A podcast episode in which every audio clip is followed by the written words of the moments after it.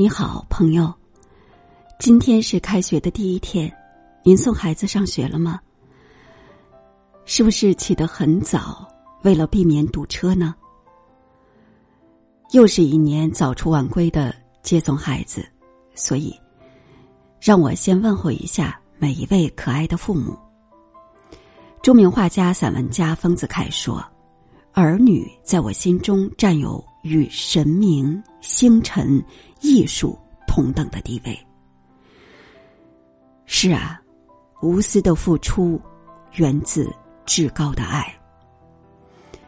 丰子恺先生的散文我读过不少，却独钟于他文字中蕴含的对孩子的那份极细腻、极深厚的爱，能让人的心一下子就柔软下来。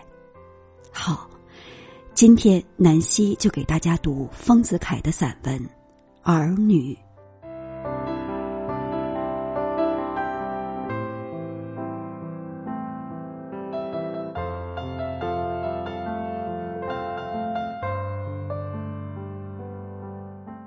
回想四个月以前，我犹似押送囚犯，突然的把小燕子似的一群儿女从上海的租寓中拖出。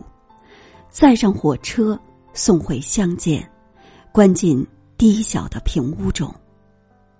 自己仍回到上海的租界中，独居了四个月。回想过去四个月的悠闲宁静的独居生活，在我也颇觉得可怜又可感谢。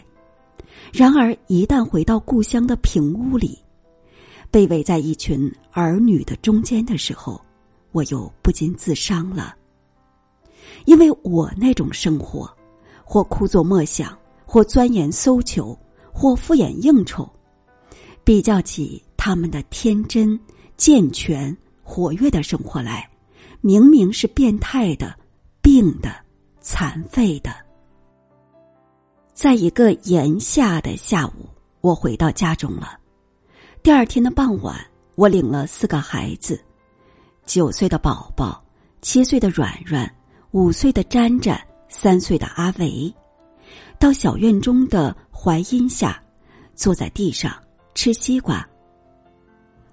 西木的紫色中，炎阳的红味渐渐消减，凉叶的清味渐渐加浓起来。微风吹动孩子们的细丝一般的头发，身体上汗气。已经全消，百感畅快的时候，孩子们似乎已经充溢着生的欢喜，非发泄不可了。最初是三岁的孩子的音乐的表现，他满足之余，笑嘻嘻摇摆着身子，口中一面嚼西瓜，一面发出一种像花猫偷食时的“那么那么”的声音来。这音乐的表现立刻唤起五岁的詹詹的共鸣，他接着发表他的诗：“詹詹吃西瓜，宝姐姐吃西瓜，软软吃西瓜，阿维吃西瓜。”这诗的表现又立刻引起了七岁与九岁孩子的散文的数学的兴味，他们立刻把詹詹的诗句的意义归纳起来。报告其结果：四个人吃四块西瓜。看他们的态度，全部精神投入在吃西瓜的仪式中，其明慧的心眼，比大人们所见的完全的多。天地间最健全的心眼，只是孩子们的所有物。世间事物的真相，只有孩子们。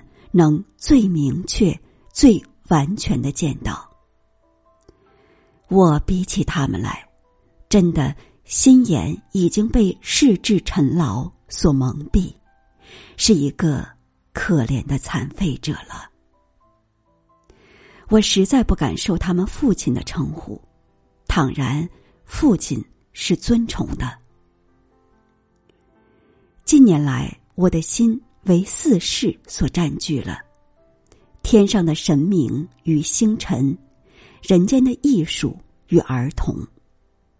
这小燕子似的一群儿女，是在人世间与我姻缘最深的儿童。